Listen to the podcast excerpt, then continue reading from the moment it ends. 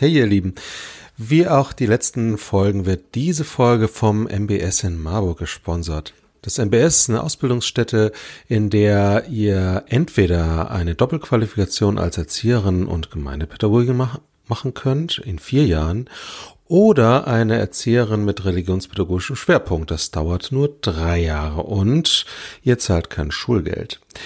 Ähm, und an beide äh, Qualifikationen könnt ihr einen Bachelor in sozialer Arbeit anschließen.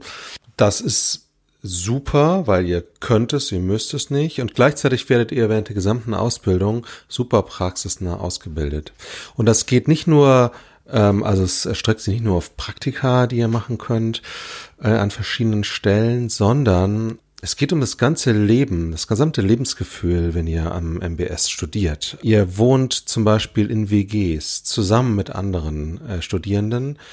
Ihr lebt den Alltag zusammen und das Studium und könnt gleichzeitig ähm, ja, eure Persönlichkeit weiterentwickeln. Das ist super interessant für alle, die ja sich eine gute, fundierte Ausbildung zusammen mit einer richtigen Praxis und einem ja integrierten Leben am Campus und zu Hause wünschen. Wir verlinken euch die Seite vom MBS Bibelseminar in den Show Notes und da steht auch ein Rabattcode. Wenn ihr den nehmt, frische Theke 22, wenn ihr euch darüber anmeldet, dann könnt ihr die Aufnahmegebühr von 100 Euro sparen. Wir danken dem MBS, dass äh, ihr uns sponsert. Voll cool von euch. Und jetzt geht's los mit der Folge. Herzlich willkommen an der frische Theke. Was darf es denn heute sein? Hallo, ähm, ja, was haben Sie denn im Angebot? Ach, heute hätte ich Andrea Völkner im Angebot. Pfarrerin und Gothic die Arche abreißen. Wir fragen uns, wie man im Dunkeln die Sterne leuchten sehen kann, ähm, was der Mehrwert für den Sozialraum ist, ob Kirche nur im vierten Stock stattfindet, äh, wie man ein Dach über dem Kopf und über der Seele hat, wie man den Mangel als Ressource sieht und es gibt keine Rezepte. Was nun? Na, das klingt aber sehr spannend und so, als wollte ich da auf jeden Fall mal reinhören. Da nehme ich doch glatt mal so 60 Minuten von.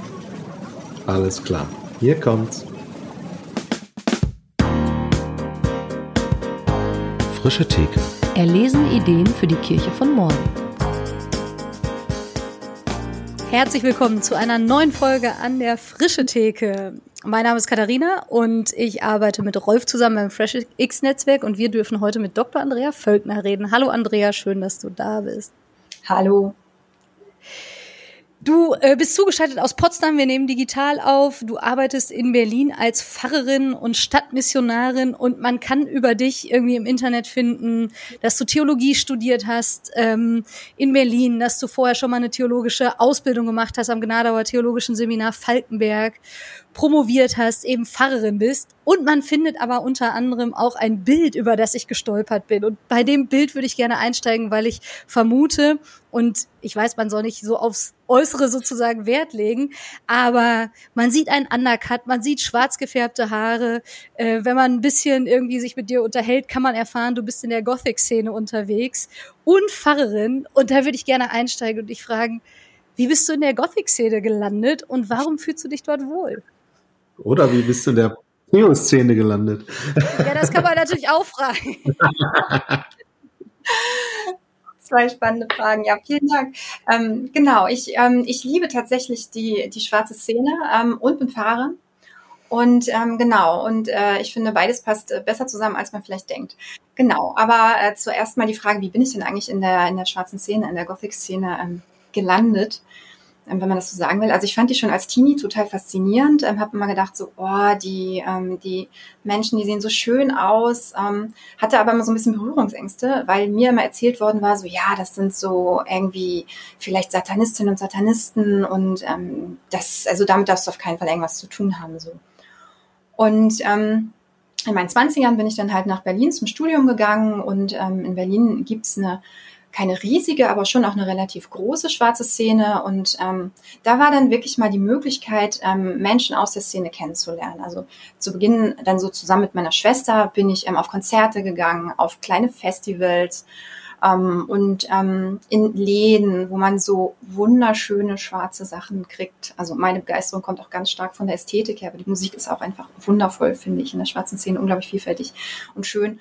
Ähm, genau, und habe dann eben auch mehr und mehr ähm, Menschen dort kennengelernt und habe festgestellt, ach, sieh an, das ist ja gar keine Ansammlung von Satanistinnen und Satanisten, sondern einfach ganz normale Menschen.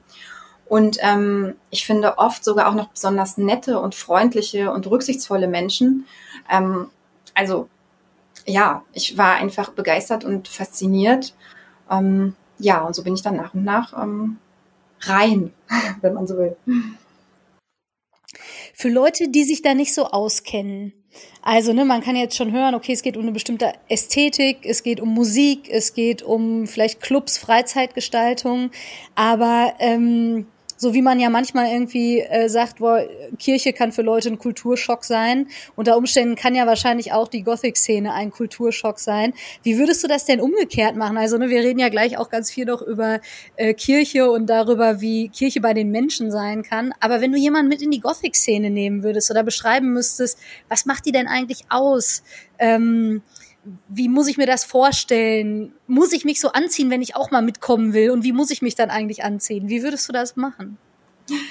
Also ähm, ich denke, jeder kann, wenn er sagt, so, boah, ich interessiere mich dafür, ähm, ich mag die Musik eigentlich oder will die mal kennenlernen, ähm, oder ja, interessiere mich einfach dafür, dann kann jeder ähm, so, wie er oder sie gerne aussieht, ähm, dort ähm, in einem Club auf einem Konzert oder einem Festival ähm, vorbeikommen. Das ist ganz klar. Die Szene selbst, ähm, ja, heißt schwarze Szene und schwarz ist auch die absolut überwiegende äh, Farbe, die dort ähm, getragen wird. Deshalb ist es aber keine traurige Szene, sondern ich finde ähm, eine sehr gelassene, oft auch sehr fröhliche und, und sehr freundliche Szene. Jedenfalls ähm, habe ich das, also erlebe ich das seit vielen Jahren so. Und ähm, es gibt also ich denke, man kann nicht sagen, das ist schwarze Szene. So diese drei Grundsätze teilen alle Menschen, die sich innerhalb der schwarzen Szene verorten oder so. Ähm, sondern ich glaube, jeder hat so seinen eigenen Grund, wieso er sich dort heimisch fühlt. Für die einen sind es mehr bestimmte Musikrichtungen, vielleicht so Dark Wave, New Wave oder auch bestimmte elektronische Sachen, IBM, Industrial oder so. Manche definieren das über so Musik, andere definieren das über Ästhetik, also vielleicht so eine Vorliebe für das viktorianische Zeitalter und die Mode dieser Zeiten, Gothic Novels und sowas, ähm, also auch vielleicht Literatur. Die Romantik im 19. Jahrhundert ist auch so eine Wurzel der schwarzen Szene ähm, oder so, denke, verwandt. Ähm, und ähm, ich glaube, was ganz viele verbindet in dieser Szene und was mich auch an der Szene total fasziniert und was ich sehr mag, ist irgendwie das Gefühl, also man kann dort ganz sein. Ich habe das Gefühl, ich kann dort ganz sein. Ich mhm. muss nicht die ganze Zeit fröhlich und vorzeigbar und großartig sein, sondern ich darf traurig sein, ich darf wütend sein, ich darf Angst haben vor irgendwas und es gibt sogar noch irgendwie den passenden Soundtrack dazu. Mhm. Und ähm, das finde ich total befreiend und schön. Also ich finde, wir sind schon so eine Kultur, wo man ganz viel auf eine makellose Selbstdarstellung Wert legt. Also ich will auch diese Kultur nicht bashen. Ich liebe sie, die Freiheit, die wir haben und so alles. Also soll, ne, ich liebe es hier und jetzt im 21. Jahrhundert in Deutschland zu leben, ist großartig. Aber so dieses, ähm, ja, immer gut drauf sein und immer, keine Ahnung, immer stark sein. Ähm, ich finde, das bricht die schwarze Szene irgendwie schon auf. Also ähm, das, man darf ganzer sein. Auch mit den Seiten, die vielleicht nicht so gerne gesehen sind. Ähm, und das, genau das macht irgendwie wieder sehr gelassen und fröhlich, finde ich. Also, mhm. ja. Ist das in deinem Erleben ein Unterschied zur kirchlichen Szene? Nee, es ist für mich ein verbindendes Moment, tatsächlich. Mhm. Also ich habe vorhin gesagt, dass ich denke, dass ähm, dieses Goth-Sein und ähm, Pfarrerin-Sein besser zusammenpasst, als man vielleicht denkt. Und ich glaube, dass das Wesen von Kirche eigentlich auch darin besteht, ähm, come as you are. So, mhm. ne? Ähm, und auch kommt her zu mir im mühseligen und beladenen, so was Jesus gesagt hat. Ähm, also wirklich so ein, so ein Grundwillkommen. Und ähm, das ist für mich äh, eigentlich was Verbindendes tatsächlich. Und auch dieser Weg von Jesus ist ja so der Weg in die Tiefe, ist nicht der Weg in die Oberfläche, sondern ist der Weg in die Tiefe. Bis ins Letzte, also auch dem, dem Thema Tod und Sterben nicht auszuweichen. Ähm, auch das sind Dinge, die schwarze Szene und christlichen Glauben und Weg Jesu irgendwie ähm, so verbinden. Für mich persönlich jedenfalls. Und Heilige Nacht. Also dieses ähm, stille Nacht, heilige Nacht, also dieses, dieses Weihnachtsding. Gott kommt in die Nacht dieser Welt und, und im Dunkeln sehen wir die Sterne leuchten. So, ja. Ich glaube, das verbindet für mich ähm, christlichen Glauben und, und schwarze Szene. Gleichzeitig weiß ich nicht, ob du das so empfindest, aber wenn ich dir so zuhöre, dann merke ich irgendwie eine totale Faszination. Und ich glaube, mein erste, meine erste Assoziation mit dem, was ich jetzt mit Gothic-Szene verbinde, ist tatsächlich auch das Wort tiefgründig ähm, oder eine ehrlich die eigenen Tiefen auch zuzulassen. Ähm, und ich finde es total schön, dass du das als verbindendes Element erlebst. Gleichzeitig kann ich mir auch vorstellen, du hast es schon so ein bisschen angedeutet, dass es auch einen Fremdheitsmoment in der jeweiligen, wenn man jetzt mal von Szenen spricht, jeweiligen Szene geben könnte, als Pastorin oder Pfarrerin in der Gothic-Szene äh, Szene zu sein, als irgendwie Mensch, der sich in der Gothic-Szene beheimatet, auch in Kirche zu sein. Wie erlebst du das? Also gibt es auch diese Momente des Nicht-Hineinpassens? Ja, die gibt's schon. Ähm, traurigerweise habe ich die mehr in der Kirche erlebt als in der schwarzen Szene. Hm. Also so wie hm. man sich überall kennenlernt, ähm, wenn ich da jemand kennenlerne, sage ich ja auch, was mein Beruf ist. Und ähm, klar, ähm, das verwundert dann auch immer wieder Leute, weil man das nicht unbedingt erwartet. Aber dann kommt meistens ein interessiertes Netzgespräch zustande oder es interessiert man gegenüber halt nicht und dann reden wir halt über irgendwas anderes. Ähm, und also ich finde, die meisten Leute innerhalb der Kirche sind auch aufgeschlossen dafür. Und so die 80er und vielleicht noch 90er, in denen man so die richtig krassen Vorurteile gegenüber der schwarzen Szene hatte, so die, ähm, ich glaube, so schlimm ist es echt nicht mehr. Aber gerade bei Leuten, die in dieser Zeit so geprägt worden sind, erlebe ich das, ähm, dass selbst wenn die mich zum Teil jahrelang kennen, immer noch irgendwie so ein, ja, so ein, ich weiß auch nicht, gewisses Unbehagen oder, oder so nicht verstehen können vielleicht, so nicht verstehen können, ähm, wie kannst du so, so, so sein oder aus deren Sicht vielleicht so, so anders sein? Gibt's für dich da auch, ich sag mal, Überschneidungen jetzt fernab von deiner Person? Also, äh, wo du irgendwie sagst, naja, ähm, da gibt's verbindende Elemente, weil Leute sich irgendwie gegenseitig mal einladen lassen oder weil du ja als Personen, Personalunion. Ne? Du sagst ja wahrscheinlich nicht, die eine Identität lege ich äh, hier ab und die andere Identität, die lege ich dann irgendwie da ab. Ähm, oder würdest du schon sagen, das ist auch mehr ne, was Paralleles, was du in dir verbindest, aber wo es jetzt irgendwie beruflich oder von deinem äh, Engagement her irgendwie wenig Überschneidungen gibt? Also auf der einen Seite ähm, ist mir zum Beispiel ganz wichtig, wenn ich jetzt auf ein Festival fahre oder so oder auf ein Konzert gehe, fahre ich dort nicht hin, um dort Fahrerin zu sein und irgendwie ähm, was weiß ich, Leute zu missionieren oder so, sondern dann will ich einfach dort sein, weil ich liebe Festivals, ich liebe es, unter den Menschen zu sein, ich liebe es, diese Landung auf dem Heimatplaneten quasi. Dieses nicht mehr das einzige seiner Art zu sein, so, ähm, so viel Schwarz macht mich dann unglaublich glücklich und so. Ähm, also auf der einen Seite ähm, ist es schon etwas, was in der Hinsicht ähm, getrennt ist. Aber auf der anderen Seite gibt es schon diverse ähm, Überschneidungen. Also zum Beispiel gibt es oder gab es eine Zeit lang auf dem Wave Gothic Treffen in Leipzig immer so Gottesdienste, Gothic Christ. Und ähm, da bin ich dann mit diversen anderen Leuten, die dann auch gesagt haben, na gut, ähm, wir kommen mit, ähm, sind wir da halt auf den Gothic Christ äh, Gottesdienst gegangen oder so. Oder zum Beispiel in Hameln beim Autumn Moon, da bin ich mal in so eine ähm, Kirche reingegangen, einfach während des Festivals, also Autumn Moon ist ein Festival dort gewesen. Ähm, und ähm, hatte wirklich so ein cooles Gotteserlebnis, weil ich liebe so Krypten. Das liegt auch irgendwie nah.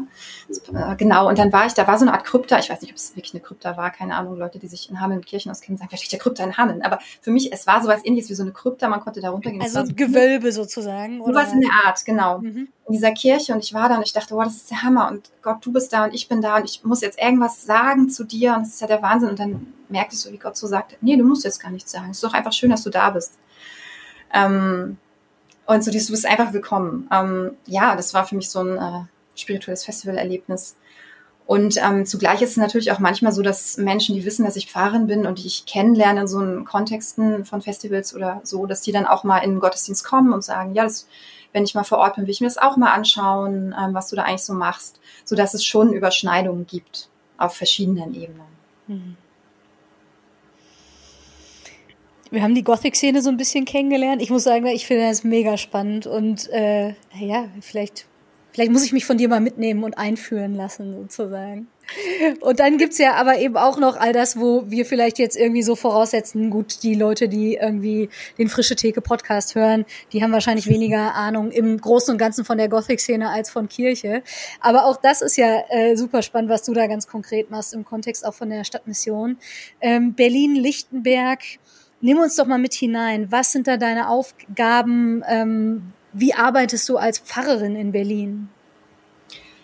Da habe ich 2015 in der Gemeinde von der Berliner Stadtmission angefangen und es ist ähm, eine Gemeinde, die es schon seit über 100 Jahren dort gibt. Ähm, und die mhm. haben dort in ihrem Gemeindehaus in der Archenholzstraße, Archenhold ist eigentlich ein Astronom gewesen, aber die Straße ist Archenholzstraße, darum war es die Arche für sie. Cooler Name. Und die haben dort in der Arche den Sozialismus überdauert. Und mein Auftrag, mit dem ich in diese Gemeinde gekommen bin, war, reiß mal die Arche nieder weil hm. wir möchten ein, ähm, es war eine Idee von der Leitung der Stadtmission, die dem Ältestenkreis vorgeschlagen worden war. Und die Idee war eben, wir möchten, weil wir eine Sozialraumanalyse gemacht haben, gesehen haben, es ziehen total viele junge Familien nach Lichtenberg. Wir möchten gerne ein Familienzentrum, eine Kindertagesstätte dort bauen und ja, ihr als Gemeinde, euch als Gemeinde dort mitten reinsetzen. Und dann hat die Gemeindeleitung sich darauf eingelassen, gesagt, wir sind mutig, wir trauen uns das. Und ähm, für diese Stelle bin ich gekommen. Und genau, das haben wir dann auch getan. Wir haben das alte Gemeindehaus abgerissen, ähm, haben, sind in eine andere Gemeinde, haben dort überwintert, haben andere Standorte besucht, die schon so Familienzentrumsarbeit und Gemeindearbeit zusammenbringen, haben Workshops gemacht, Predigt rein zu dem Thema gemacht, haben Leute aus der Gemeindeleitung in den Bauausschuss reingeholt, sodass die Gemeinde auch bestimmt, wie sieht dieses neue Haus aus haben Leute aus der Gemeinde in den Lenkungsausschuss reingeholt für das neue Haus, damit die auch äh, mitbestimmen, ähm, wie ist das Konzept dieses neuen Hauses, was passiert dort. Ähm, genau, und haben ganz viel äh, bunt und kreativ miteinander gearbeitet. Ja, und 2020, im Februar 2020, haben wir dann dieses wirklich wunderschöne neue Haus auch eröffnet. Jetzt fünfstöckig mit einem tollen Café im Erdgeschoss, Kindertagesstätte, Familienzentrum, Gemeinde und sogar ein Beratungsprojekt für langzeitarbeitslose Familien ist noch eingezogen. Genau, und dann kam der Lockdown. Also war oh. so ein bisschen in die Krise, aber nie langweilig. Aber das heißt, nur um das doch mal jetzt nachzuvollziehen, du hast 2015 angefangen, 2020 habt ihr dann äh, vom Abriss sozusagen bis 2020 genau. neu eröffnet mit Gebäude Richtig. und so weiter. Ja. Ähm, ich vermute, das ist ja vor deiner Zeit passiert, aber wie nimmt man denn eine Gemeinde mit dahin, dass sie selber sagt, wir reißen ein, was wir haben? Ja, super ja. spannend das, äh, also die Frage kann ich euch äh, leider nicht äh, zur Gänze beantworten. Also es war so, dass die Gemeinde tatsächlich vier Jahre lang vakant gewesen ist und ähm, nicht sicher war, ob eine neue Hauptamtliche oder ein neuer Hauptamtlicher kommt. Und die haben sich einfach sehr gefreut auf die Aussicht, hier passiert wieder was. Und nicht nur wir Ehrenamtliche müssen das alleine machen. Und wir wünschen uns auch Gemeinde Neubelebung. Also ich glaube, das waren so ein paar, so ein paar ähm, Benefits. Also wenn du Leute mitnehmen willst, dann machst du den schön.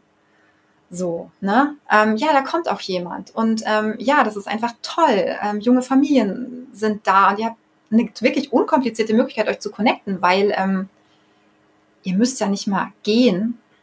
Es ist ja alles in dem Haus. Also, keine Ahnung, also einfach zu sagen, wie cool sind die, wie cool sind die Möglichkeiten. Ähm, also war schon so ein bisschen, ähm, bisschen werben mit den Möglichkeiten. Es fällt also der Gemeinde Vision und Zielbild klar haben sozusagen? Ja, genau. Darum haben wir eben auch mehrere Workshops gemacht und eben die Ältesten aus der Gemeinde in den Lenkungsausschuss ähm, reingeholt, damit eben eine gemeinsame ähm, Zielfindung, Visionsfindung ähm, passieren kann. Ich steige einmal ganz kurz auf einer strukturellen Ebene ein, weil ich mir vorstellen könnte, dass manche danach fragen. Also das ist ja eine Stadtmissionsgemeinde, richtig? Du mhm. bist landeskirchliche Pfarrerin. Mhm. Ich vermute eine Fahrstelle, ich weiß gar nicht, wie das sonst im landeskirchlichen Bereich ist, aber die fünf Jahre vakant ist. Ich weiß gar nicht, wie das an anderen Stellen dann aussieht. Also das ist ja Wahnsinn auch, dass das Ehrenamtliche über fünf Jahre irgendwie, ich sag mal, in ja. Anführungsstrichen ja. überbrückt haben und so. Vielleicht für diejenigen, die da ein bisschen irgendwie sich jetzt fragen, wie läuft denn das rein strukturell irgendwie ab? Ähm, wie muss man sich so eine Stadtmissionsgemeinde vorstellen? Was ist das Verhältnis zur evangelischen Landeskirche? Also wir sind Teil der evangelischen ähm, Landeskirche und wir haben bei der Stadtmission so eine flexible ähm, Mitgliederstruktur. Das heißt, wenn wir taufen, taufen wir immer in die evangelische Kirche hinein, aber wir haben verschiedene Gemeindeformen. Und es gibt Gemeindeformen, ähm, so FreshX-Gemeindeformen, die arbeiten einfach über Netzwerke und nicht über Mitgliedschaften. Oder Gemeinden mit flexibler Struktur, die arbeiten auch ähm, über Teilnehmende und Engagierte, aber nicht über Mitgliedschaften. Und die Gemeinde, in der ich jetzt bin, ist so eine klassisch, eher klassische Gemeinde, die wirklich auch ähm, mit Mitgliederstrukturen arbeiten. Und wer eben Mitglied werden möchte bei uns in der Gemeinde der Berliner Stadtmission, der muss auch Mitglied der evangelischen Kirche sein. Also es ist im Prinzip dann eine Doppelmitgliedschaft. Und wie gesagt, mhm. Taufen gehen sowieso immer in die evangelische Kirche mit rein. Und wir haben, finde ich, sehr starke Leitungsgremien. Also zum Teil sind es Leitungsteams, zum Teil sind es Ältestenkreise. Und ähm, die tragen sehr viel von, von dieser Arbeit. Und du bist dann sozusagen als Pfarrerin der EGBO freigestellt, ausgeliehen, genau. ausgekauft? genau. Zu Beginn war es der Probedienst, ein Sendungsdienst, also die erste Pfarrstelle, da bin ich sozusagen geschickt worden. Ähm, und danach habe ich mich beurlauben lassen, weil die Zeit eben abgelaufen war und ich das Projekt aber so spannend und, und so sinnvoll fand, dass ich gerne noch etwas länger bleiben wollte. Mhm. Okay, Struktur klar. Jetzt gerne nochmal 2015. Also du kommst, du hast den dezidierten Auftrag, abreißen und irgendwie erstmal beenden, was noch da ist mit, also ich sag mal, die Auferstehung war ja schon sozusagen äh, am Horizont, glaube ich, geplant und sichtbar, so wie du das beschreibst. Aber was hast du da vorgefunden? Also vielleicht auch emotional und so für dich auch als Pfarrerin. Ähm, wie war das mit diesem Auftrag irgendwie in die Gemeinde zu kommen? Na, das hatte so zwei Seiten. Also auf der einen Seite ähm, war es einfach toll, einen klar definierten Auftrag zu haben. Also ähm, ich musste mir sozusagen die Aufgabe nicht nur suchen, sondern ähm, die war bereits da und absolut sinnstiftend und für die Gemeinde auch ähm, ja verständlich als was als was Gutes. Und auf der anderen Seite ähm, war und ist es bis heute so, dass das als ja, das natürlich, ich habe vorhin gesagt, Abriss der Arche, dass das ähm, nicht ohne ist und dass das sehr viel ähm, Emotion auch ausgelöst hat. Und ich glaube, eine Hoffnung, ähm, und ja, und ich glaube, daran knabbern wir auch bis heute, wo wir als Gemeinde in diesem neuen Haus sind. Eine Hoffnung, die in der Gemeinde ganz stark war, die war, und wenn wir in das neue Haus einziehen, dann sind dort ja Familien in dem Haus und dann kommen die einfach auch vielleicht sonntags in den Gottesdienst und dann kann vielleicht alles, so wie es immer war, einfach weitergehen. Und mhm. der Zustrom kommt von alleine. Und diese Hoffnung, die funktioniert natürlich so nicht. Und ich bin auch der Meinung, dass wir das sehr klar kommuniziert haben und trotzdem merke ich, dass, ähm, ja, dass es, ähm, dass es auch ein Stück weit zwei Welten sind, so die klassische Gemeindewelt und einfach der, der Alltag von Familien aus unserer Kita, in unserem Familienzentrum. Und dass sich das nicht von alleine verbindet, sondern ähm, ja, dass das bewusst gestaltet sein möchte. So. Habt ihr das, wie seid ihr das dann angegangen? Also ich stelle mir das vor ihr, ähm, oder kann ich mir das so vorstellen, dass ihr irgendwie ähm, mit dieser Erwartung gestartet seid oder die Gemeinde größtenteils gestartet ist mit dieser Erwartung oder gab es eine Enttäuschung? Oder habt ihr das früh genug sozusagen aufgeschient? Weißt du, was ich meine? Ich würde sagen, sowohl als auch. Ich würde sagen, wir haben es mhm. früh genug aufgeschient. Also ich habe zum Beispiel ganz, ganz oft gesagt, die Küche wird nicht mehr so aufgeräumt sein, wie sie jetzt ist. Weil wir sind ist das nicht schön? Und das habe ich schon Jahre und Monate gesagt, bevor wir eingezogen sind. Das ist so ein Beispiel. Mhm. Und es ist eine ungeheure Anfechtung für viele Menschen aus der Gemeinde, dass diese, diese Küche nicht mehr so aufgeräumt ist. Die Küche ist aufgeräumter als meine Küche zu Hause, nach wie vor. Aber ähm, es ist auch eine Frage der Maßstäbe, glaube ich. Aber dass ich merke, dass solche Themen ähm, tatsächlich eine große Rolle spielen, wo ich denke, das eigentlich Entscheidende ist doch, dass wir so coole Familien bei uns im Haus haben und so coole Sachen zusammen machen können. Ähm, die Küche ist doch immer noch aufgeräumt genug. Und so. Und äh, an solchen Dingen merke ich, ich habe das vorher schon gesagt, aber das ist für mich auch so eine Erfahrung gewesen. Ähm, es kommt ganz viel auf den Bauch an und nicht nur auf den Kopf. Und alle Dinge, die ich gesagt habe, das war ganz viel, ich habe versucht, ganz viel zu argumentieren, aber es ist ganz, ganz viel der Bauch ähm, und das Herz, ähm, was wir brauchen. Und ich glaube, also wir hätten noch mehr den Abschied vom Alten betrauern sollen und ähm, uns wirklich klar machen sollen, dass etwas endet. Also wir haben keinen Abschiedsgottesdienst, sondern einen Aufbruchsgottesdienst gefeiert damals, der letzte, der letzte Gottesdienst in der Arche. Und ich denke, wir hätten schon deutlicher machen können, es ist wirklich der Abschied von etwas Altem. Und der Aufbruch mhm. in etwas Neues. Ähm, und das, das wirklich, und keine Angst zu haben vor dem, oh, du meine Güte, das könnte konfliktuös werden oder die sind dann zu traurig. Ähm, also das sind so für mich so Learnings, die ich da, die ich da mitgenommen habe. Wir haben das schon, denke ich, sehr klar gesagt, wie viel sich da auch ändern wird. Ähm, aber ich denke, wir, ja, wir hätten mehr noch den Bauch und das Herz mit, mit einbeziehen können in diesem Weg. So. Das finde ich gerade super spannend, auch im Hinblick auf äh, die Frage, wie gelingen eigentlich Veränderungsprozesse? Denn das ist ja spannend, ne? jetzt reden wir über eine Küche.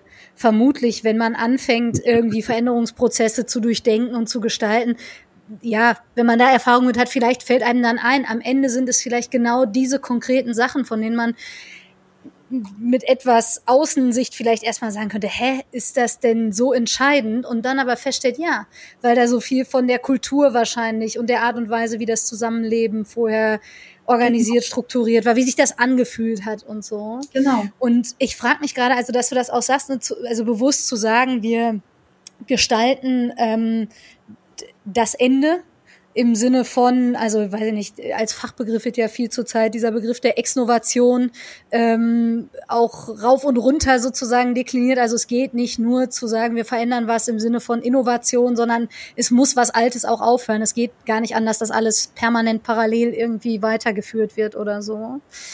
Und ne, du hast jetzt schon ein Beispiel genannt mit, man hätte das irgendwie vielleicht stärker feiern, betonen, begehen können auf eine Art und Weise. Gibt es da andere Formen, wo du irgendwie merkst, da, ähm, da kann man sich ein Stück weit, ich weiß nicht, ob dran orientieren das richtige Wort ist, aber wie macht man das zum Thema? Weil das sind ja wirklich Trauerprozesse auch, die da ähm, ablaufen. Und ich glaube, wir müssen eigentlich miteinander lernen, wie wir die gestalten, wenn wir wirklich nachhaltig Veränderungen im positiven ähm, Sinne auch voranbringen wollen. Also ich habe da auch nicht die Patentantwort drauf, aber ich glaube, dass ganz viele Einzelgespräche auch wichtig sind. Also ähm, ich denke, dass ähm, so ein guter Mix aus wir zusammen als Gemeinde ähm, machen den Workshop, machen den Ausflug an den inspirierenden Ort, ähm, betrauern das Alte und feiern und begrüßen das Neue. Aber ich merke, wie wichtig es auch ist, ähm, mit Einzelnen zu reden und wirklich zu verstehen, also zu hören, ähm, was, was bewegt euch eigentlich und ähm, wo steht ihr gerade ähm, auf diesem Weg? Und auch das würde ich als ein Learning mitnehmen. Wir haben sehr viel in, in Gruppen und in Gremien miteinander gearbeitet. Aber ich glaube, wir hätten auch äh, noch mehr, ähm, ja, einfach ähm, Zweiergespräche ähm, haben können, zum Beispiel. Das ist jetzt auch nur ein Teil der Antwort so, ne? Aber so ein paar Learnings vielleicht für mich daraus. Und gleichzeitig ist es ja gelungen im Sinne von, wenn man jetzt wahrscheinlich in dieses Gebäude kommt, was du vorhin beschrieben hast, fünfstöckig hast du gesagt, ne?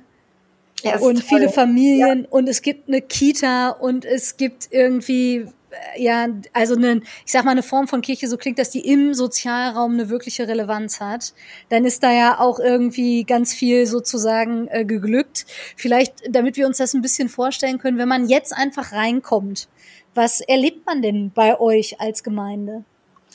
Also man kommt erstmal rein und bei uns im Erdgeschoss ist ein wunderschönes Café, das einfach toll geschnitten ist und ähm, großartige Möbel hat. Also uns wurde zum Beispiel eine Möbelspende mit ganz schlimmen Möbeln angeboten und wir haben gesagt, nein, wir kaufen die teuren neuen und nehmen, also ich bin absolut für Nachhaltigkeit und ich hoffe, dass sie woanders ein gutes Zuhause gefunden haben, aber einfach so dieses, ähm, es ist schön.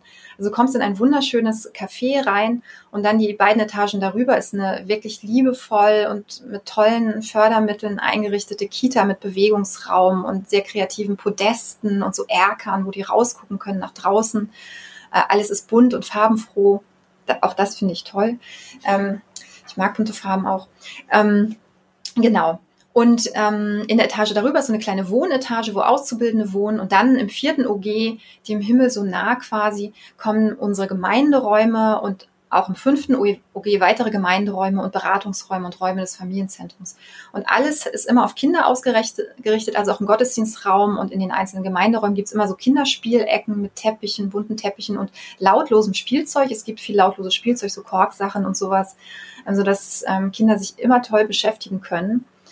Ähm, und unser Altar ist gemacht aus den Dielen der alten Arche, also Altes und Neues verbunden sozusagen.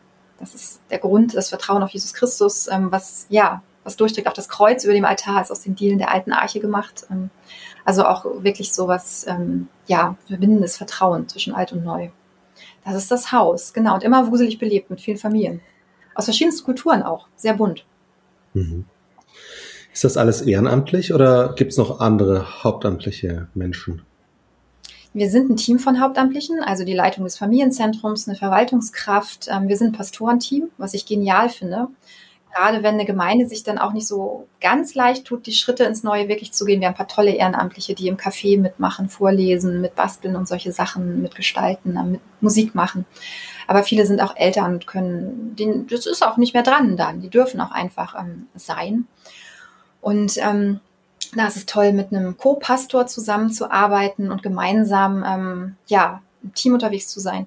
Und auch vom Beratungsprojekt und von der Kita sind natürlich noch diverse Hauptamtliche da. Und in allen Projekten gibt es immer auch noch Ehrenamtliche dazu. Ähm, zwischen zwei bis 15 so ungefähr jeweils pro Projekt. Also es ist auch in der Hinsicht ähm, viel Woman Power, Manpower und Woman Power. Früher oder später kommt ja wahrscheinlich auch mal die Frage, wie finanziert sich das denn? Ja, also so richtig gut finanziert sich das nicht. Ähm, wir hatten die Hoffnung, dass wir noch mehr Fördermittel eingeworben bekommen für den laufenden Betrieb, als wir dann bekommen haben. Also es ist ein offenes Thema, an dem wir dran sind. Ähm, über den Bau haben wir wirklich tolle EU-Fördermittel, Landesmittel und solche Dinge bekommen. Ähm, genau, und ich denke, das ist auch eine Herausforderung für neue Kirche, weil ich glaube, dass das Thema früher hat sich ähm, viel über Kirchensteuer oder über Mitgliedschaften finanziert. Und ich glaube, die neuen Formen von Kirche sind viel fluider. Also das ist auch ein Learning, was wir total haben, wie wir jetzt Gemeinde leben, ist viel fluider und beweglicher und von den Formen ganz anders als vorher. Ähm, das heißt aber, wir haben auch auf einmal nicht mehr so die, die stabilen Mitglied, Mitgliederzahlen, die uns irgendwie, was weiß ich, den Zehnten spenden oder so. Und ich glaube, dass es wichtig ist, dass äh, Gemeinden Projekte machen, die wirklich sozialräumlich relevant sind. Und dafür lassen sich auch wieder Fördermittel äh, ja, einwerben. Und das ist ein Thema, wo wir auch äh, als Gesamtwerk der Berliner Stadtmission dran sind. Ähm, wir möchten, dass unsere Gemeinden so aufgestellt sind, dass man mit gutem Gewissen auch sagen kann, ja, der Mehrwert für den Sozialraum ist da und dementsprechend ähm, dürfen wir uns auch fördern lassen. Also über sowas zum Beispiel. Mhm. Aber das heißt, ähm, du als Pfarrerin hast sozusagen auch mit im Blick, wie, was bedeutet das denn jetzt eigentlich irgendwie auf finanzieller Ebene oder also die ganze Frage nach Mitgliedsstrukturen, die beschäftigt, glaube ich, ja gerade alle verfassten Kirchen, weil man eben merkt, dass auch die Bereitschaft, irgendwo Mitglied zu sein, zu werden, in ganz anderen Bereichen irgendwie gesellschaftlich abgenommen hat. Ähm, und gleichzeitig, ich meine, du hast Theologie studiert, du hast in äh, der Systematik promoviert, ist das ja wahrscheinlich nicht dein Kernthema, aber vielleicht schätze ich dich da auch falsch ein, ich weiß es nicht. Äh, was heißt das auch nochmal im Hinblick aufs Fahrbild? Also, dass dieses Thema eben auf, auf so einer Ebene auch eine Rolle spielt? Ja, für, für mich ist das erstmal eine Frage nach der Motivation. Warum bin ich Pfarrerin geworden? Ähm, Ging es mir irgendwie um Beamtenstatus und ein Ruhegehalt? Ähm, oder ging es darum, seine Berufung zu leben und ähm, keine Ahnung, was Aufregendes zu erleben und das Gefühl haben, ich stehe heute auf und äh, weiß genau wofür. Ähm, und ich glaube, dass es zukunftsweisender ist das zweite Modell und ähm, dass es für Kirche sicherlich auch hilfreich ist, ähm, nicht nur ähm, die hochbezahlten, ähm, keine Ahnung, Volltheologen als vollwertige Mitarbeitende anzuerkennen, sondern flexibler zu werden in der hauptamtlichen Struktur. Also ähm, von verschiedenen ähm, wirklich guten theologischen Ausbildungsstätten Menschen zu nehmen, ähm, Diakoninnen und Diakone, ReligionspädagogInnen und so, also stärker, ja, zum Beispiel darauf auch zu setzen in der Mitarbeitendenstruktur. Gelingt euch das? Ich finde in der Stadtmission ja. In der Stadtmission sind mhm. wir da sehr divers und sehr, sehr breit aufgestellt. Liegt das an eurer äh, Status als Stadtmission, die ja einfach auch immer so ein bisschen schon anders denken musste? Oder hat es ja. noch irgendwelche anderen Gründe, wie ihr das sozusagen geschafft habt, auch so eine Kultur zu, ja. intern zu prägen? Ja, also ich glaube, der ganz klare Wunsch, nicht nur anders denken zu müssen, sondern anders denken zu wollen und einfach zu mhm. schauen, was dient der Sache und nicht ähm, das und das ist die Form, der wir dienen müssen oder, oder der Status, auf den es ankommt, ähm, und ähm, sondern nach ähm, auch individueller Qualifikation zu gucken und ähm, dann Menschen auf bestimmte Positionen zu setzen. Mhm. Auch das finde ich ist ja zurzeit ähm, vielleicht eine der mit am zukunftsweisendsten Fragen. Also was brauchen wir als, ich sage jetzt mal Gesamtkirche, jetzt gar nicht so sehr in den jeweils einzelnen Denominationen oder so, ähm, um genau das, was du beschreibst, halt von der Sache her Form zu gestalten und dieses ganze so Form follows Function und so weiter irgendwie wirklich durchzubuchstabieren. Ähm, ist das bei euch in der DNA einfach auch drin? Oder wenn jetzt Leute sagen, die vielleicht gerade zuhören, wie kann man das denn stärker nochmal them thematisieren und vielleicht auch einüben miteinander? Denn das eine sind natürlich irgendwie die Hauptamtlichen, aber auf der anderen Seite, man also lebt ja auch in so einer geprägten Kultur miteinander. Ich weiß nicht, vielleicht hast du da äh, Erfahrungen oder Ideen, wie man eben sagen kann, okay, wie, wie macht man das eigentlich, auch selbst zu identifizieren, was sind denn hier die wirklichen Antreiber sozusagen? Oder gebe ich mich in eine Struktur hinein, die auf einmal irgendwie wirkmächtig und unverrückbar scheint, aber der Sache unter Umständen gar nicht mehr dient? Ich glaube, das ist eine Frage, die sich ja wirklich auf, auf allen möglichen Ebenen stellt, also von Kirchenleitender bis zu ähm, GKR-Ebene oder KV-Ebene, Ältestkreisebene. Also wir müssen einmal kurz, weil ich immer nicht weiß, äh, aus was für Hintergründen die Leute kommen. GKR, Gemeindekirchenrat? KV, Kirchenvorstand. Also, Kirchenvorstand, genau. also die, ja. die Leitungsgremien ja. vor Ort sozusagen. Ja, genau. super, danke. Also ich glaube, das, sozusagen, das betrifft ja wirklich alle Ebenen. Und also ein Weg, ähm, den wir dabei gehen, ist, dass wir so eine Fortbildung entwickelt haben, Berliner Stadtmission zusammen mit dem Theologischen Studienzentrum Berlin, missionar leiten lernen.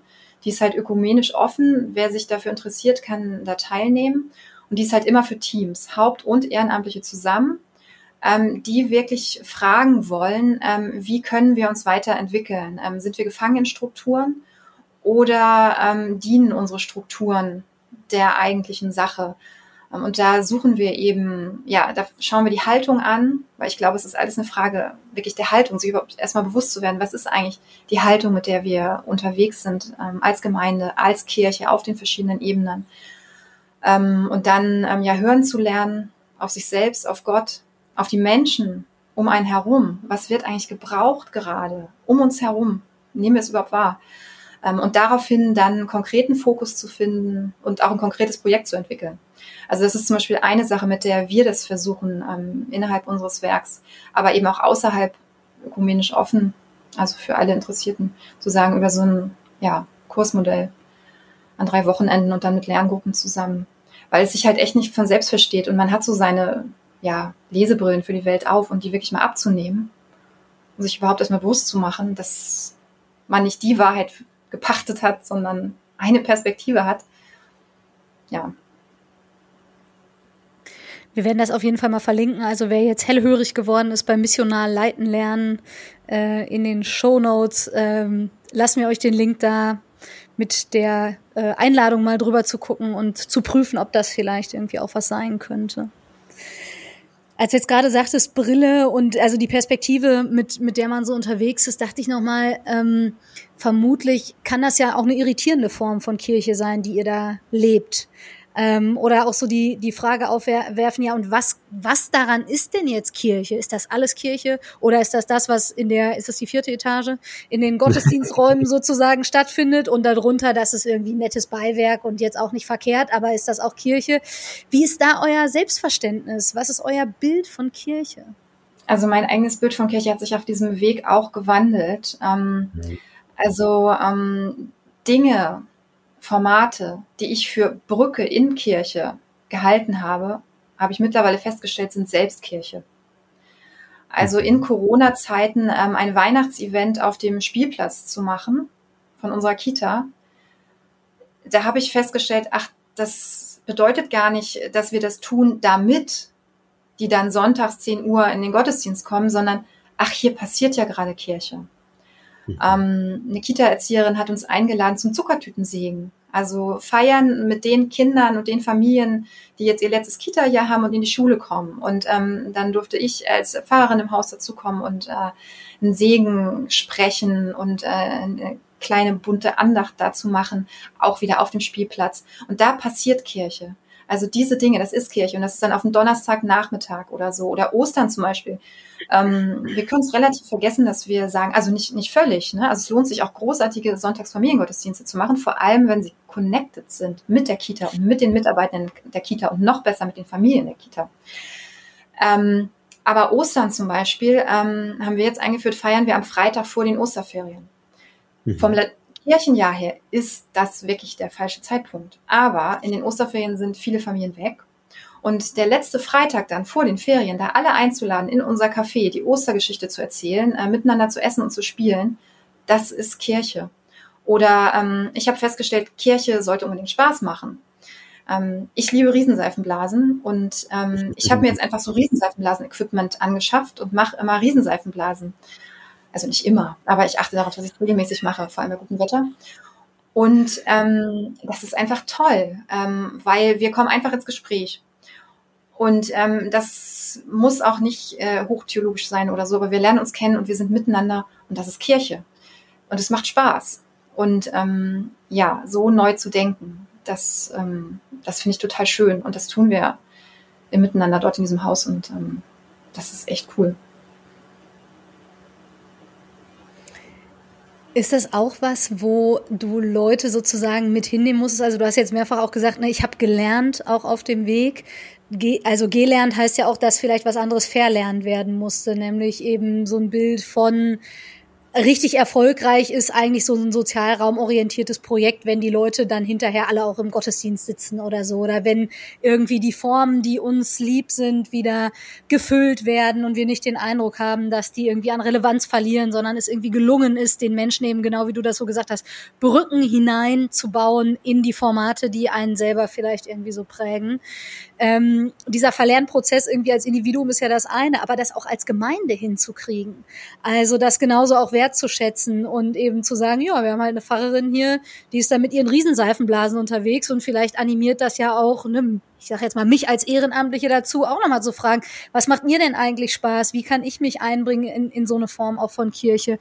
Ähm, er, erlebst du das auch als irgendwie gemeinsamen Prozess und ähm, wenn ja, wie also vielleicht ist hier auch Missionarleiten lernen wieder die Antwort, ich weiß es nicht. Aber wie kann man das auch als Gemeinde miteinander gestalten, diese Verlern- und Erlernprozesse? Also ich glaube tatsächlich, dass, ähm, sei es Missionar leiten lernen oder irgendwas anderes, aber sich bewusst wirklich mal auf so einen Reflexionsweg zu geben, dass das tatsächlich sehr wichtig ist. Ähm, wir haben das als Gemeinde auch getan. Ähm, genau, und es klappt ähm, zum Teil und ähm, zum Teil auch nicht. Also ich würde sagen, ähm, da sind wir, glaube ich, bei so einer Frage von, man nennt es, glaube ich, Polarity Management, also so mit Polaritäten ähm, klarzukommen. Ähm, Tradition und Innovation, so als zwei Pole. Und ich glaube, beide haben ihren Wert. Also es geht ja auch nicht darum zu sagen, ähm, dass der Sonntag 10 Uhr Gottesdienst jetzt schlecht ist, sondern ich, ich liebe den ja auch total. Ähm, und ich glaube, die Kunst ist, ähm, mit diesen Spannungen aus Tradition und Innovation umzugehen und sie nicht als ein Entweder-Oder, sondern als ein Und-zugleich zu betrachten. Also so wie ein Baum halt auch Wurzeln und ähm, neue Blätter braucht. Ähm, oder so wie die Spielzeugeisenbahn meiner Tochter deshalb so gut fährt, weil die Magnet äh, unterschiedlich sind und darum ziehen die sich. Oder stoßen sich ab, aber dann bewegen sie sich auch.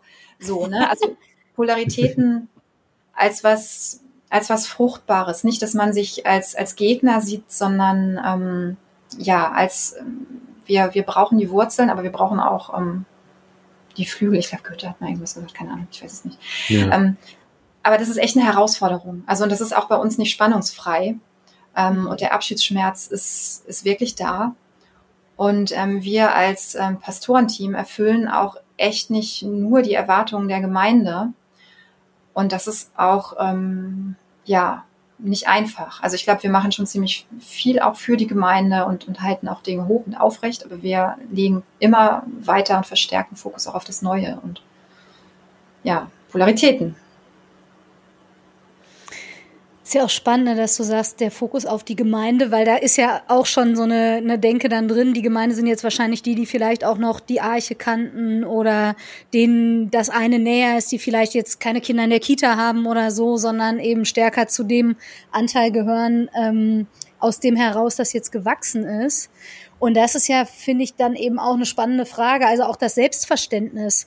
Nehmen sich denn die, ich sag mal, die Kita-Familien zum Beispiel, nehmen die sich selber eigentlich als Teil von der Gemeinde, der Kirche, wie auch immer war? Wie ist da das Verhältnis sozusagen? Weil das kann ja zum Teil auch übergriffig sein, ne? wenn man dann irgendwie sagt, na ja, unsere Definition von Gemeinde ist jetzt, dass ihr dazugehört, so ungefähr. Ja, ja. Ich glaube, das ist, äh, ich habe da jetzt auch keine Umfrage gemacht oder so, also vermute ich jetzt sozusagen herum. Ähm, aber das, ich kann sagen, das, was ich wahrnehme und dass das total unterschiedlich ist. Also dass es, es gibt äh, Familien, die machen einfach ihr Ding und äh, das ist auch in Ordnung. Also dass jetzt eine Gemeinde da auch noch im Haus ist, das ist manchen Kita-Familien oder Familien aus den Krabbelgruppen des Familienzentrums einfach egal und ähm, darf es ja auch. Und es gibt andere, die haben mir schon gesagt, ja, also unsere Kinder, ähm, die wollen jetzt immer beten vorm Essen. Ähm, gut, aber es ist ja auch so, wir haben uns entschieden für eine evangelische Kita. Und da ist schon so eine Identifikation mit, ja, es ist hier ja auch evangelisch. Ne? Und ähm, das hm. gehört jetzt zum Gesamtpaket dazu. Und dann darf es das auch, auch wenn es vielleicht äh, das vorher nicht so bei uns gab mit dem Gebet. Und ähm, neulich, und das hat mich total gefreut, ähm, da haben wir gebastelt zusammen. Ähm, also ich biete immer so Basteln an, ich liebe Basteln, das soll ja Spaß machen, die neuen Formen von Kirche. Und da haben wir fürs Krippenspiel gebastelt und da haben ähm, Eltern mir gesagt, ähm, ja, also hier im Haus kann man mitmachen. Also das ist nicht nur so, dass man irgendwie keine Ahnung, was für ein gemacht wird, sondern hier kannst du was mitmachen. Du, wir nehmen das so, hier kann man was einbringen. Und da habe ich gedacht, wow, das ist toll. Ähm, also ja. das war auch einer der Grundgedanken, den wir ähm, von unserem Haus, wir heißen übrigens Familien- und Gemeindezentrum Weitblick, das habe ich noch gar nicht gesagt. Ähm, also einer der Grundgedanken hinter unserem Familien- und Gewaltzentrum Weitblick war halt eben, dass wir die Sachen mit den Menschen machen möchten, nicht nur für. Und ich merke, dass das äh, zumindest in Teilen schon ankommt. Und ähm, das freut mich sehr. Und ja, dass wir auch manche Familien häufiger mal sehen, und dass da, glaube ich, schon eine gewisse Identifikation ist. Nicht in dem Sinne, wie es bei einer klassischen Gemeinde ist, aber schon ein, mhm. für jetzt gehört es dazu. Ich glaube, etwas, womit wir uns neu auseinandersetzen müssen, ist auch das Thema Gemeinde auf Zeit. Also ähm, ich meine rein rechnerisch, wenn alle Kita-Familien sich in unserer Gemeinde verorten würden, dann würde der Platz nicht ausreichen. Also ich glaube, es ist auch in Ordnung, dass man sagt, man ist ähm, Gemeinde auf Zeit. So, ja, also zum Beispiel, wenn man Gemeinde und Kita zusammendenkt, ja, dann sind wir für diesen Abschnitt, ähm, wo jetzt die Familien unsere Kita aufsuchen, sind wir dann auch mit denen als Gemeinde ähm, miteinander unterwegs. Ähm, und es darf auch auf Zeit sein. Natürlich dürfen sich Leute auch dauerhaft ähm, verorten und es freut uns sehr, aber es darf eben auch auf Zeit sein. Also das ähm, viel fluider zu denken, Zugehörigkeit und Miteinander, das, das befreit dann auch, finde ich, weil dann ist es nicht mehr so ein, so ein Fail, wenn eben das Alte nicht so bleibt, wie es war. Hm. Mhm. Ja, ich dachte gerade auch, als ich dir zuhörte, klar, meine Frage war natürlich auch wieder total durchdrungen eigentlich von so einem drinnen und draußen denken. Und die Frage, also so dieses, ne, wer gehört jetzt dazu und wie, wer definiert das eigentlich und so weiter. Und äh, merke da ja auch selber, dass ich total aus so einem geprägten Denken komme eben von, ja, dann identifiziere ich mich meinetwegen oder so. Aber das, das vielleicht also erstens bei anderen Leuten und vielleicht auch äh, in keine anderen Ahnung anderen Lebensphasen oder so ganz anders läuft und dieses ne okay äh, Christin zu sein das bedeutet jetzt eben mich mit einer Gemeinde irgendwie zu identifizieren und da, solange ich vor Ort bin, keine Ahnung, möglichst viele Veranstaltungen zu besuchen oder das Gemeindeleben mitzugestalten oder so, das verrät ja ganz viel über mein eigenes Kirchenbild an der Stelle ähm, eben auch. Und ähm, merke auf der einen Seite so die, die völlige Überzeugung, dass wir das loslassen müssen. Und genau ne, dieses, was du sagst mit äh, fluider, ähm, auf Zeit, gar nicht so sehr, also ne, das, was ich bei mir selber da ja auch merke, ist fast so ein Absichern wollen auf eine Art und Weise und das diese Sicherheit sozusagen ein Stück weit auch loszulassen. Und auf der anderen Seite natürlich dann auch, vielleicht sind das auch wieder diese Polaritäten, die man irgendwie managen muss, sich zu fragen, okay, aber also wenn wir Gemeinde sein wollen, die diese Familien auf Zeit begleitet, dann braucht es ja auch solche, die dann irgendwie anders committed sind oder vom zeitlichen oder von, von, von der Überzeugung oder so sich irgendwie einbringen. Und das, glaube ich, also merke ich gerade noch mal so, indem wir miteinander reden, was für eine Herausforderung das auch ist, das miteinander einzuüben und zu fragen, wie finden wir denn da, also natürlich eine Sprache für, aber tatsächlich auch Formen und Formate, wie man dann eben Teil sein kann und wer sind dann diejenigen, die für eine Beständigkeit unter Umständen auch, auch sorgen, weil die Kita-Familien ja sich in, in einem gewissen Turnus ja vermutlich dann auch verändern. Ja. Ja, und ich glaube, es gibt da kein richtig oder kein falsch. Also ich bin sehr dankbar für die Mitarbeitenden, die zuverlässig ähm, über Jahre hinweg mitarbeiten und die damit eben Dinge ermöglichen und aufrechterhalten. Also die sind einfach Goldschätze. Hm. Ähm, und zugleich, ne, und eben da sind wir nicht im Entweder-Oder, sondern im Und zugleich, ähm, es genauso äh, wert zu schätzen, dass Menschen sich auf Zeit und, und anders ähm, committen. Ja, das sind die, ist ein Teil dieser, dieser, ähm, dieser Polaritäten. Und das als einen Schatz vielleicht zu entdecken, nicht, nicht als äh, was Blödes. Hm. Und auch keine Wertung drin zu haben. Ne? Ja. Also ist jetzt derjenige, der mehr Zeit investiert, ne, keine Ahnung, hat man den lieber da oder so? Also oder genau diese Fragen sich cool. abzugewöhnen. Ne? Ne? Also Entschuldigung? Oder ist er weniger cool? So, ne? Ähm, also wirklich, ich finde wirklich beides, beides wertzuschätzen. Ich durfte ja kürzlich äh, von dir auch einen Vortrag hören äh, zu dem, was jetzt die ganze Kriegssituation und die Flüchtlingssituation in Berlin auch nochmal ausgelöst hat. Und ich würde dich einfach bitten, weil mich das so fasziniert hat, nimm uns doch vielleicht da mal mit hinein, auch mit der Frage eben von ähm, Gemeinde, die jetzt nicht nur im Sozialraum relevant ist, sondern auch die Zeichen der Zeit auf eine Art und Weise irgendwie ach, deutet. Das klingt vielleicht auch schon wieder zu fromm, ne? aber einfach mit der Situation umgeht, die dann auch entsteht und entstanden ist. Genau, also ähm, ja, als eben der Krieg in der Ukraine ausgebrochen ist, waren wir in Berlin ähm, also doppelt betroffen. Einmal von der Situation als solches, die einfach ähm, schockierend und, und furchtbar ist. Und zum anderen kamen eben dann sofort ähm, ganz, ganz große Mengen von Geflüchteten an. Und ähm, das Zentrum am Hauptbahnhof von der Berliner Stadtmission ist, wie der Name sagt, am Hauptbahnhof. Also es war wirklich ähm, die Krise direkt, ähm, direkt einfach da. Und es haben sich ganz viele Freiwillige ähm, gefunden am Hauptbahnhof und haben begonnen, den Menschen zu helfen, sie in Quartiere zu bringen, ihnen helfen, ihnen zu helfen, sich zu orientieren, ähm, Essen, Kleidung und alles Mögliche zu besorgen. Und ähm, Stadtmission hat eben auch gesagt, ähm, wir müssen helfen. Es geht nicht anders. So, es ist einfach gar keine Frage. Und hat dann eben verschiedene Sachen ähm, getan. Also das eine ist dann die Koordination der Welcome Hall am Hauptbahnhof zu übernehmen, also das Ankommenszentrum, von wo aus Geflüchteten dann eben geholfen wurde, sich weiter zu orientieren. Eine Unterkunft wurde eröffnet. Ähm, und, und da kommen eben wieder ganz besonders die Gemeinden ins Spiel. Wir haben Café Ukraine ins Leben gerufen, ein Projekt, wo wir gesagt haben, Menschen brauchen nicht nur ein Dach über dem Kopf, sondern auch ein Dach über der Seele. Und ähm, unsere Einrichtungen und unsere Gemeinden ähm, können doch solche Orte sein. Und so haben eben verschiedene Einrichtungen und Gemeinden der Stadtmission ihre Türen aufgemacht und haben eingeladen zu Café Ukraine und ähm, ja, einfach Orte geschaffen, wo Menschen aus der Ukraine sich treffen können, sich connecten können, nicht alleine sind, sondern miteinander sind. Ähm, und besonders ja, großartig finde ich die Standorte, wo es ähm, gelungen ist, dass Ukrainerinnen, also vor allem meistens sind es ja Frauen, aber auch Ukrainer, ähm, diese Café Ukraine selbst gestalten. Also selber ähm, das einbringen, was sie können, was sie mögen, was sie lieben. Ähm, und das sind auch so die Standorte, die, ja, die einfach am stabilsten laufen.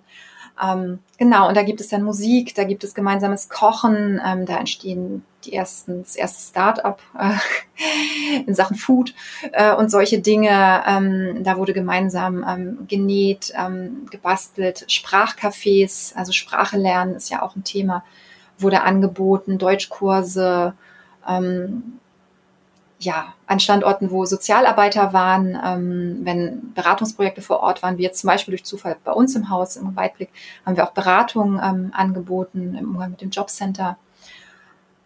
Ja, also man, die einzelnen Gemeinden haben einfach geguckt, haben wir einen Winterspielplatz, dann können wir was für Familien machen. aus der mhm. Ukraine. Haben wir ein Beratungsprojekt im Haus, dann können wir Beratungen anbieten. Haben wir Ehrenamtliche, die Sprachcafé machen können, machen wir Sprachcafé. Ähm, genau.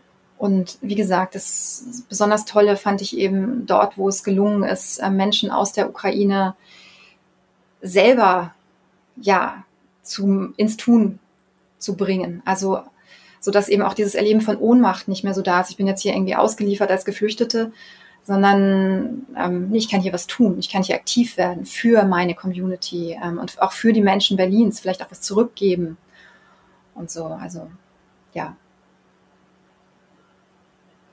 Wow, richtig toll. ja, und auch wieder nur möglich dank ganz großartiger ähm, mhm. Koordinatoren und Koordinatorinnen und Ehrenamtlicher vor Ort. Also ganz großartiges Engagement von diesen Menschen. Manchmal denkt man ja vielleicht, okay, sowas ist halt in Berlin möglich, weil Berlin ist halt Berlin. Ähm, und da sind ja irgendwie viele Menschen und so. Ähm, gleichzeitig höre ich bei dir irgendwie jetzt gerade auch so in dem nächsten, äh, in, in, in, dem zweiten Teil, den du so gesagt hast, nochmal raus, dieses, guckt doch mal hin, was ihr an Ressourcen habt und worin ihr gut seid und was sowieso schon da ist und wie sich das verbinden kann mit einer veränderten Situation, die dann, ich mein Sozialraum ist hier jetzt natürlich nochmal anders gefasst, ne, weil, weil die Situation ja wirklich irgendwie eine ähm, äh, besondere auf eine Art und Weise war. Aber das, also merke ich nochmal, ne, irgendwie im Gespräch mit dir, dieses, die eigenen Ressourcen, die eigenen Ressourcen wertzuschätzen und nicht nur die, von denen man vielleicht denkt, ja, das ist jetzt klassisch kirchlich oder so, sondern eben darüber hinaus einfach etwas, was man einsetzen kann ähm, und wo Menschen irgendwie dran teilhaben könnten, wenn man das zugänglich macht. Und auch da merke ich so ein Shift, ne? also wie sich so eine Gedankenbahn verändern muss von, ja, okay, das, äh, keine Ahnung, kann ich vielleicht auch, aber was hat das mit Kirche zu tun? Nee, genau das miteinander in Verbindung zu setzen und mit der jeweiligen Situation, mit der man konfrontiert ist, dann irgendwie auch zu verbinden. Kochen, backen, gerne spielen, hat alles mit, genau, hat alles damit zu tun und sind großartige Ressourcen ähm, oder gerne Fahrrad fahren zusammen oder was weiß ich. Ähm, und, und etwas, was ich für mich vielleicht noch gelernt habe, ist, dass auch der Mangel eine Ressource ist. Ähm, also, dass das, wo wir in Gemeinden Lehrstellen haben und sagen, das können wir nicht, da haben wir Plätze frei. Also genau das, wo wir sagen, ähm, wir haben keine Leute, die irgendwie den Internetauftritt machen können. Wir haben keine Leute, die gut Musik machen können. Wir haben keine Leute, die irgendwie, in dem Fall vielleicht Russisch sprechen oder Ukrainisch sprechen oder so. Wir haben keine Leute, die Sozialberatung machen können oder so.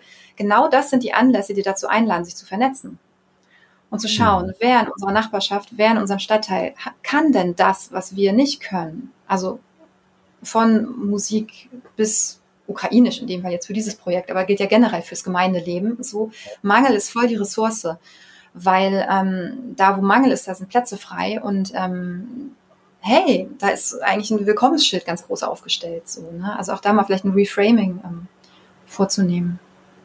Spannend und das macht auch nochmal deutlich, dass, also ne, wenn ich jetzt auch mal an Jesus denke und dieses seid zu Gast bei anderen. Ähm, und eigentlich gar nicht so sehr die Dynamik, alle sollen permanent zu uns kommen sozusagen, sondern ich sende euch raus, geht hinaus. Ähm, und das hat ja dann auch was damit zu tun. Also Mangel als Ressource bedeutet ja auch, ich sage, wir können nicht alles. Wir sind woanders zu Gast. Wir brauchen Ergänzung. Wir müssen auch nicht alles selber können. Mhm. Und das in, also äh, ich muss dran denken, was du vorhin sagtest mit, warum bin ich Pfarrerin geworden? So, ich will doch auch Abenteuer erleben und darauf angewiesen sein, also so habe ich dich da verstanden, als du mhm. das sagtest, ne, darauf angewiesen sein, dass ich mit diesem Gott gemeinsam unterwegs bin und das merke ich vielleicht gar nicht da, wo ich irgendwie alles in der Hand habe und alles selber irgendwie hinkriegen kann oder so. Vielleicht war die größte Versuchung von Jesus seine Allmacht und ähm, vielleicht ist es ähm, gut, gar nicht allmächtig zu sein. Ja. Ja, und dann festzustellen, die Sozialberatung im Stadtteil, mit der kann man ja super kooperieren. Und ähm, auf einmal die Verbindung dann eben auch irgendwie zu nutzen. Wenn du sagst, ähm, Sozialraum oder ich sag mal vielleicht auch Relevanz, ich weiß gar nicht, ob das ein Begriff ist, den du verwendet hast, aber der taucht ja immer wieder auch auf. Also die Frage danach, wo ist Kirche im Alltag von Menschen eigentlich ähm, relevant oder Christen und Christinnen ähm, mit dem, was sie sagen, mit dem, was sie tun, mit dem, was sie irgendwie, wie sie Gesellschaft gestalten. Wenn du das nochmal so ein bisschen auf das, was, wo du jetzt konkret aktiv bist, ähm, irgendwie beziehst, was würdest du sagen, was ist da relevant oder inwiefern ist Kirche ähm, für Menschen relevant, die da unterwegs sind? Ich glaube, darauf gibt es keine pauschalen Antworten. Ich glaube, das ist das sowieso das Herausfordernde in, beim Thema ähm, Fresh Eggs, beim Thema Gemeindeneubelebung, ähm, wahrscheinlich auch beim Thema Gemeindeneugründung. Es gibt keine Rezepte.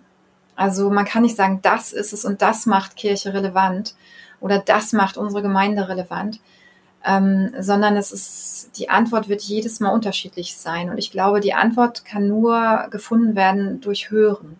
Also vielleicht ist auch ganz wichtig, dass wir, ähm, wir Gemeinden mal aus der Aktion rausgehen und unsere Geschäftigkeit mal sein lassen. Ich glaube, manchmal trauen wir uns das irgendwie gar nicht, weil wir denken, dann bricht das Kartenhaus zusammen oder keine Ahnung.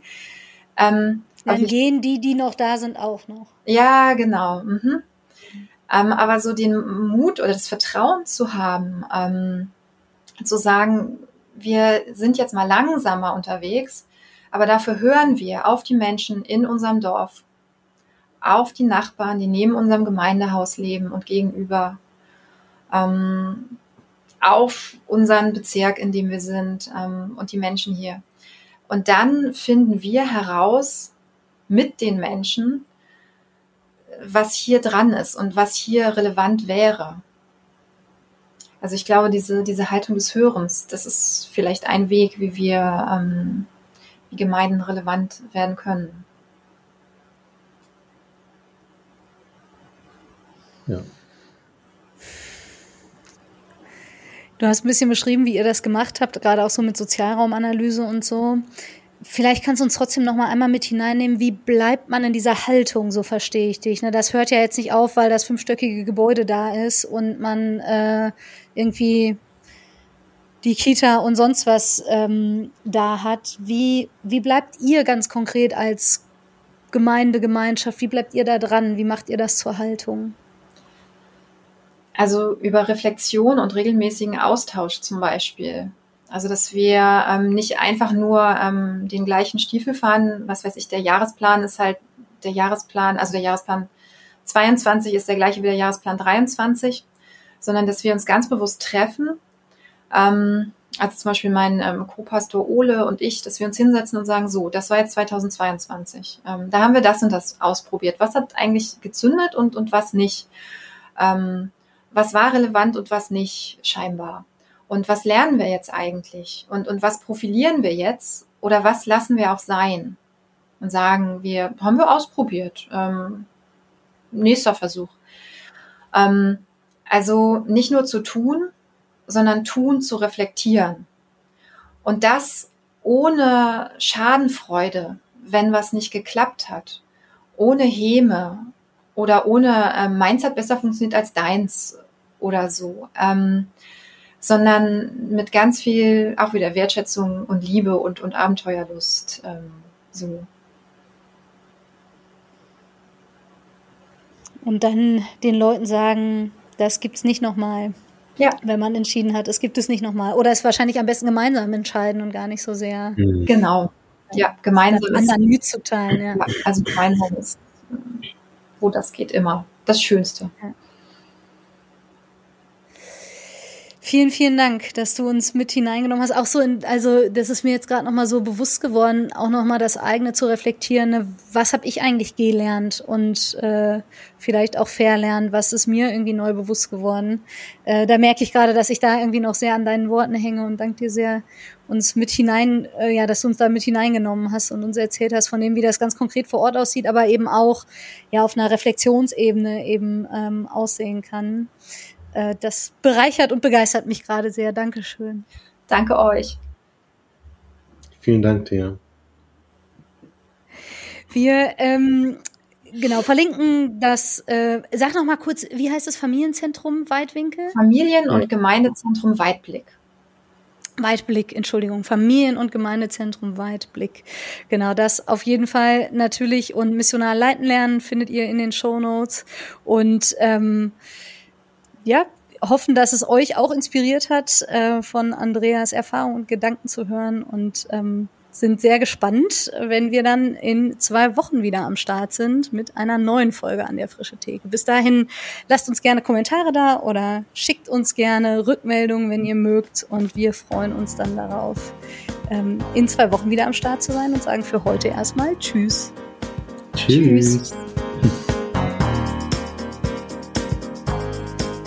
Frische Theke. Der Podcast von FreshX.